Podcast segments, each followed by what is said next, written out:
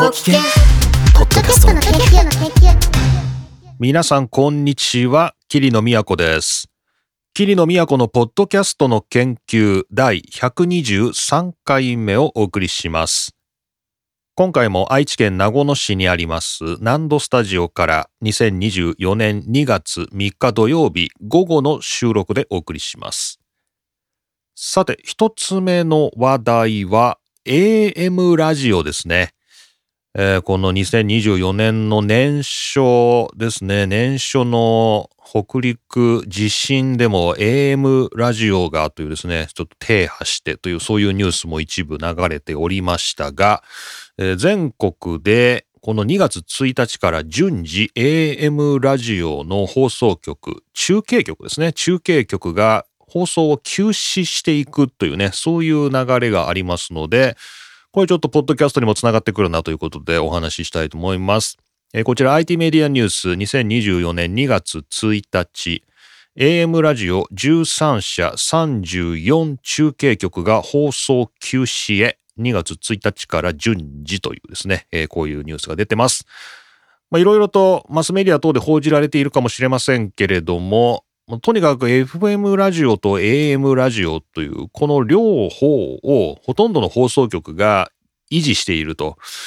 ただ、この AM ラジオですね、AM 放送というのを維持するためのコストというものを現在のラジオ局は維持できなくなりつつあると。えーそういうあの厳しい現実があると、えーいうことですよね。で、まあ、この収益に関してはこのニュースの中でも書かれていますが、日本民間放送連盟民放連によりますと1991年には AM ラジオの営業収入は2040億円だったと。はい、91年ですね。91年に2040億円だった AM ラジオの営業収入。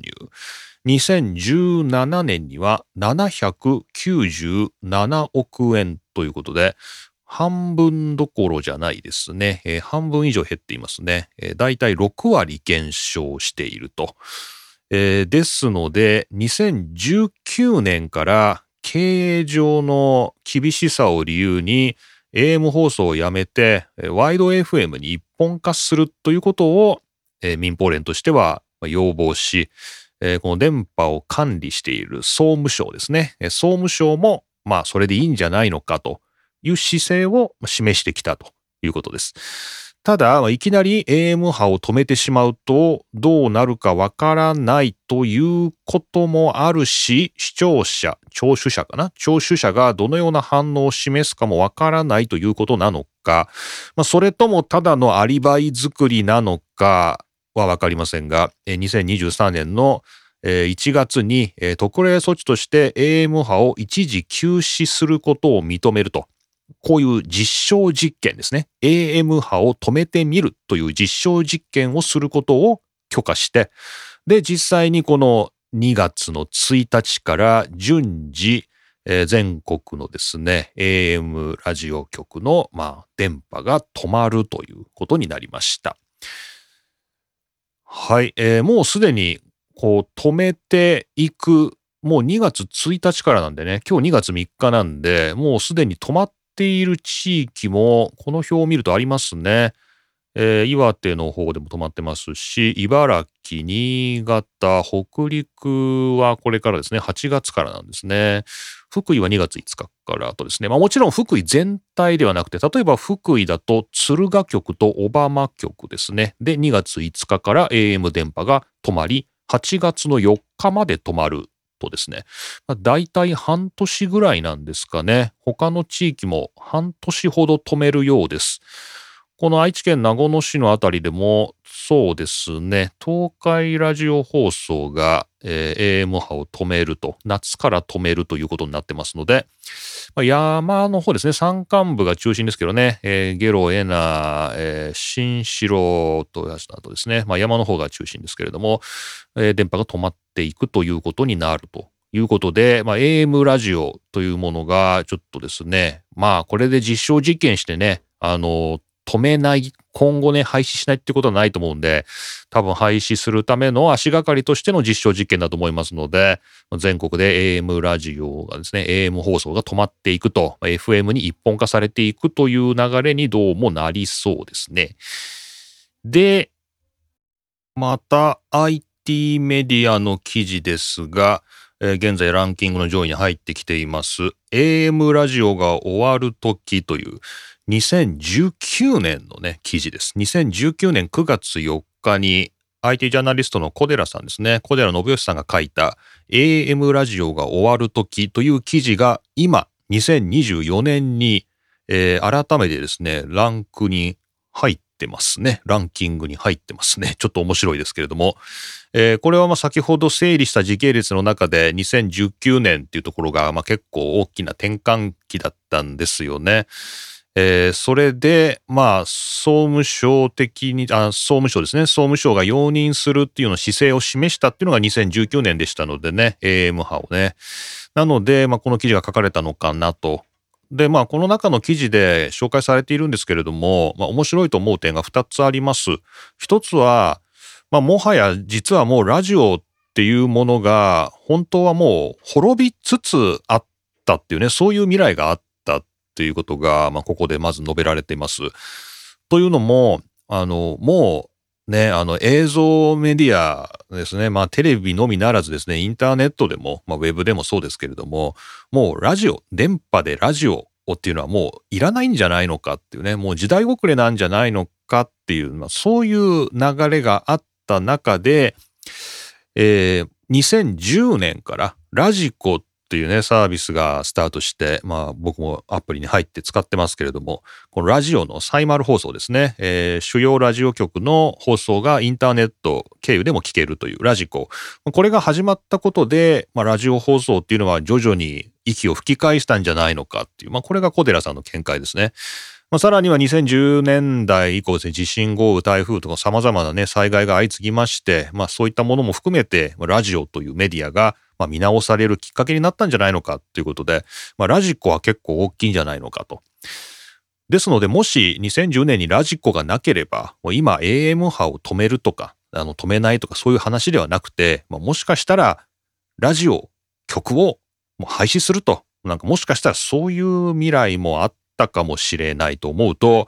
いやなかなかわからないなと思いました。で、もう一個ですね、面白いなと思った点が、まあ今 AM 放送が止まって、じゃあどれだけの人が困ったり、なんか思う、なんかこう、するのかっていうと、もちろん働いている人はとか、いろいろそういう話もあるのかもしれないんですけれども、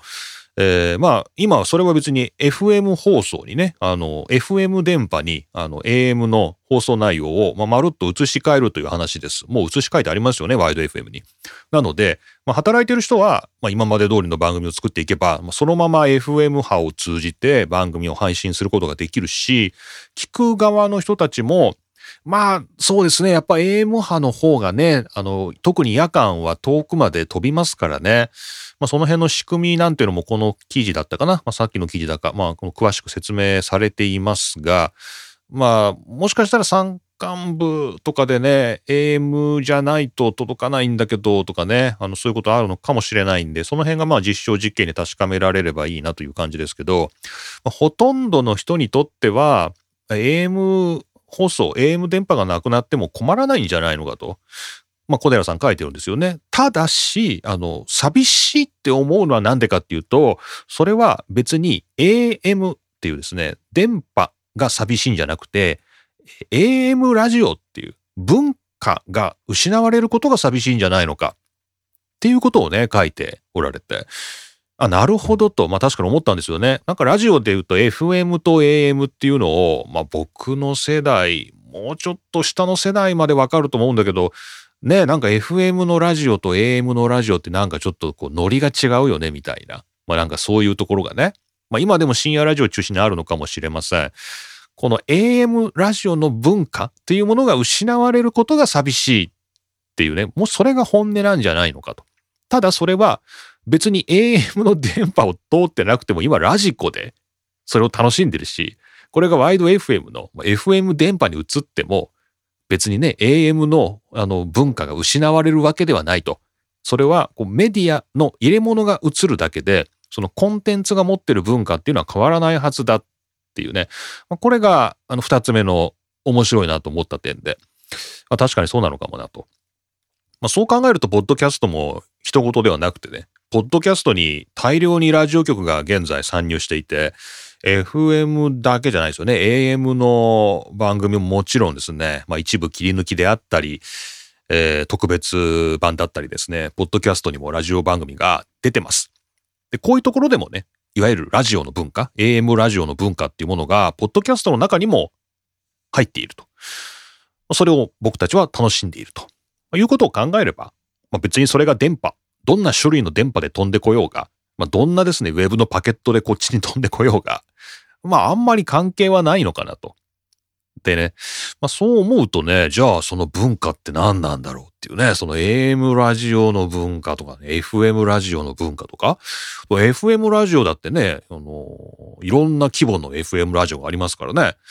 まあ、それもね、あの、果たしてどういう文化があるのか。じゃあ、ポッドキャストは何なのかとか、まあ、ちょっとね、なんか個人的にはすごい面白い話だなと思いました。はい。というわけで、まあ、ポッドキャスター的な観点から言うと、AM の電波が止まっていくっていうのは、まあね、あの、まあ、それはしょうがないんじゃないのかなっていうところもあるけど、でもまあ AM ラジオの文化、その番組のね、コンテンツの持ってる特徴、文化みたいなものは、これからも別のメディアに移ってね、活かされていくのかなと。その中の一つが、まあ多分、ポッドキャストなんだろうなっていうね、そんななんか時代の移り変わりを感じる記事でした。はい。というわけで IT メディアニュースから2つご紹介しました。1つは最新のニュースです。2024年2月1日、AM ラジオ13社34中継局が放送休止へ。こちら、すでにおとといですね、2月1日から停波が始まっています。そして、えー、この未来について語っている小寺さんの記事です。2019年9月4日、AM ラジオが終わる時という、えー、もうめっちゃ前の記事ですね、これ。5年、5年とか4年前の記事ですけど、まあ、今、IT メディアニュースでもランキングに入っていますし、このポッドキャストでも改めて取り上げてご紹介しました。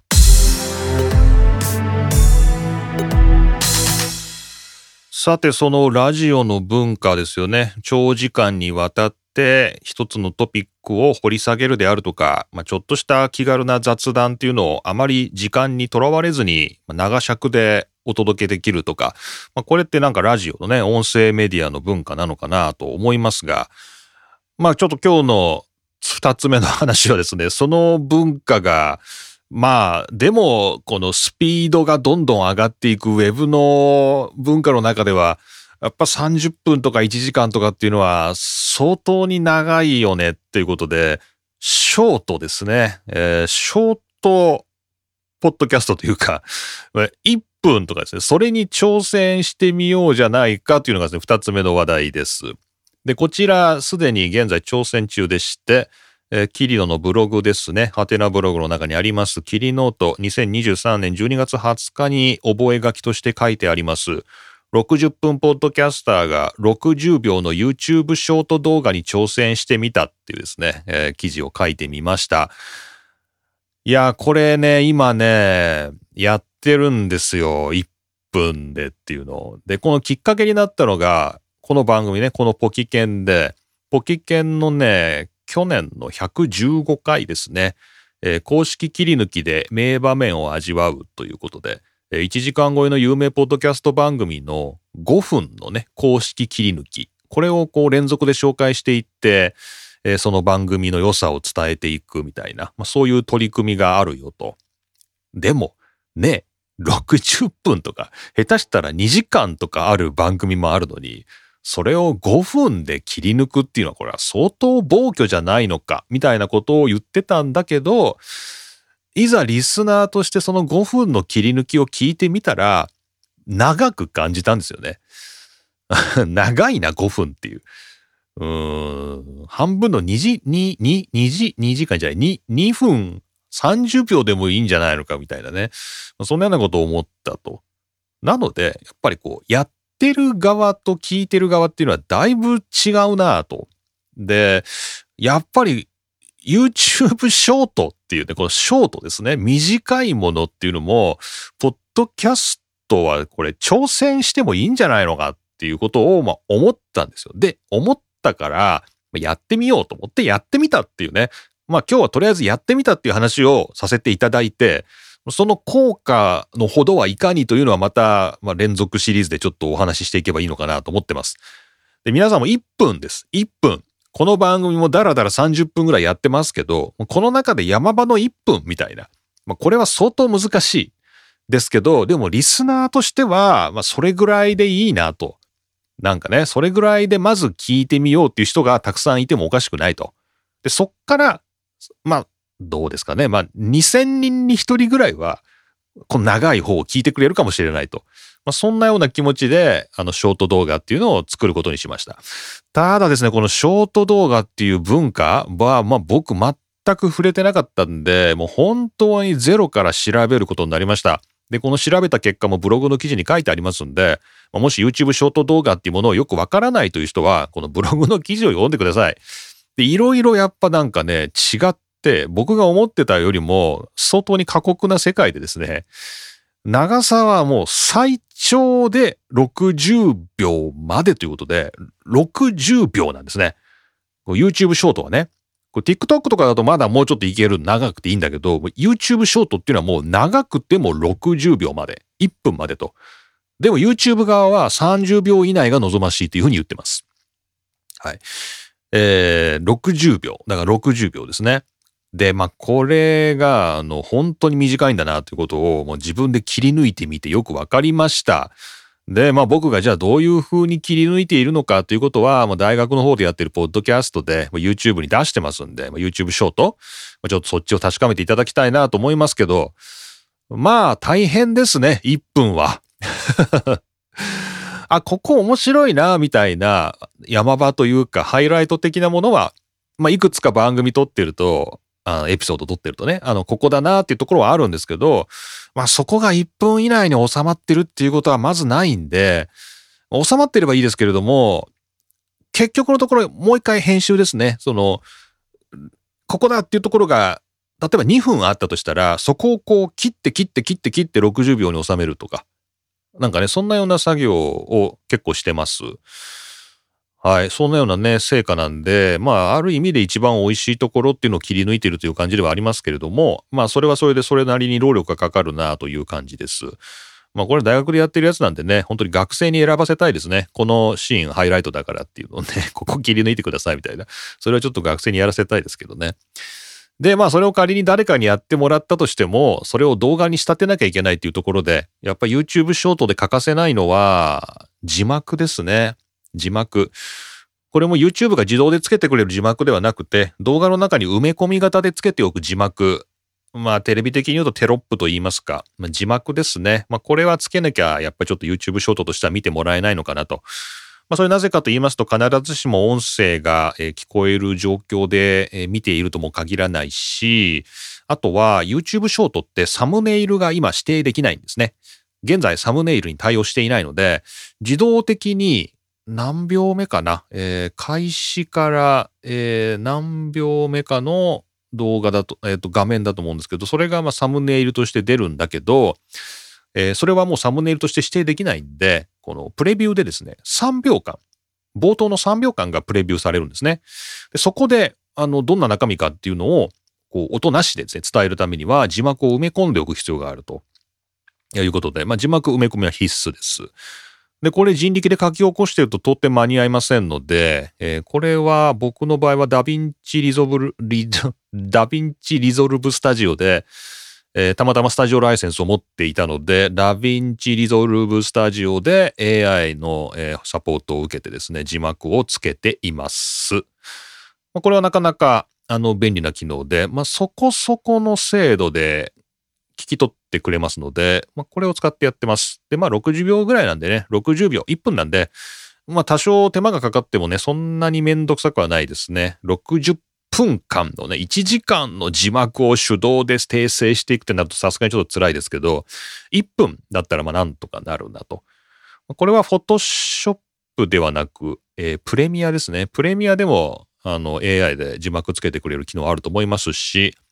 えー、まあ各種ですね、字幕アプリでまあ対応できればこれやったらいいのかなという感じがします。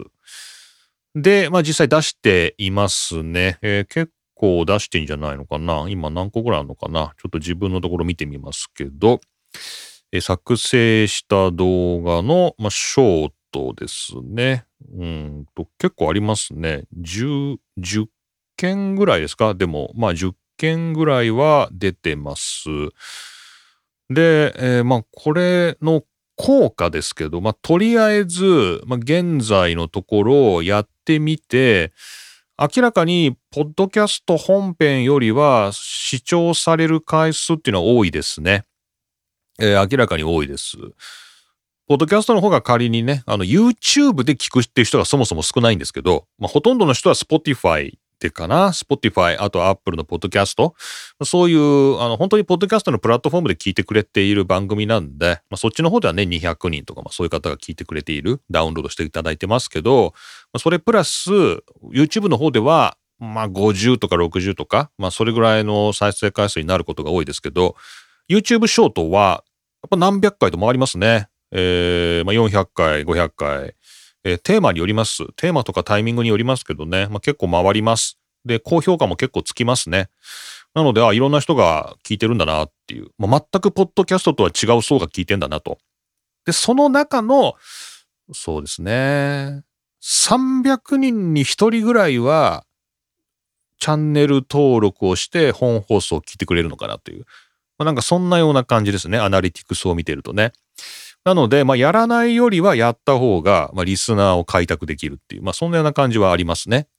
うん。ただ、まあ、そこまでの労力を測ってやるようなことなのかっていうところは、まあ、若干疑問ではありますけど、でもまあ、もうちょっと、ちょっと、それこそ実証実験を続けてみようと。YouTube ショート実証実験ですね。ポッドキャストの YouTube ショート実証実験っていうのを、まあ、もうちょっと続けてみようと思いますけど、まあ、結構面白いですね。本当トピックによる、タイミングによる、それが出るタイミングにもよる。ねなんか本当にあの、バラバラです。もう本当、ショートだけど、もう数回しかですね、再生されないようなものもあれば、まあ、何百回とですね、再生されるものもあるし、まあ、全く同じように作っているはずなんですけど、まあ、テーマによっていろいろ違うっていうことで、まあ、結構面白いです。実験としては面白いかなと。ということで、まあ、もしこれ、ポッドキャストやっておられる方で、自分の手持ちのね、リソースを使って、もうちょっとこう、アピールしたいなっていう時には、このショートはいいかもしれないですね。ただまあ、1分に仕上げて、それを字幕埋め込み型の動画に仕上げるっていうところで、なかなかちょっとね、あの、手間がかかりますけれども、まあ、開拓するというね、まあ、宣伝するという意味では面白いのかなと思いました。はい、というわけで、まあ、とりあえずはやってみたということでお話ししてみました。え詳しくはブログにもまとめてありますので、ちょっとあの具体的にじゃあ何対何の動画にしすればいいんだとかですね、えー、字幕の設定どうしたらいいのかとか、まあ、その辺はあの全部あのブログにもありますので、ぜひ見てみてください。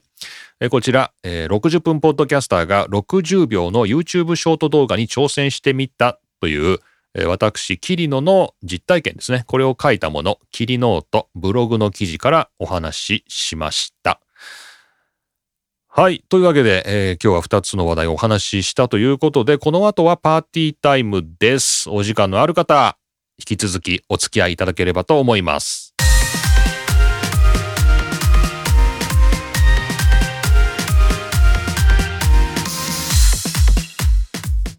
はい、現在2月ということで、大学は入試シーズンで、まあ、今日土曜日ですけど、まあ土曜日も出勤でしたし、明日もどうですかね、明日も終日出勤ですかね。ま午前から夜まで出勤ということで、まあちょっと土日もないという感じで、まあ、しょうがないんですけどね。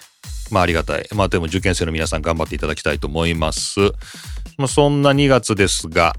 あの、前回、ポッキー券で122回目で、あと半年ぐらいでこの番組を終了しますと。半年じゃないね。もっとあるけどね。意外と粘るなって感じですけど、えー、まあ、7ヶ月か8ヶ月ぐらいですか、まあ、9月ぐらいですね。9月でちょうど3周年を迎えるというところで、まあ、この番組を、ま終えたいと思いますと、え、いうことをお話しして、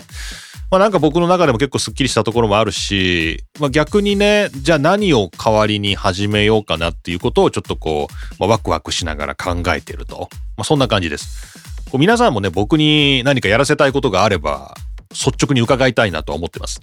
で、そんな中で、えー、プラットフォームの石橋さんと成美さんですね、えー、からもですね、リアクションいただきましたし、えー、サニーデイフライデーの田村さんからもですね、早速じゃあ何かやりましょうということで、あの、ご連絡いただいて、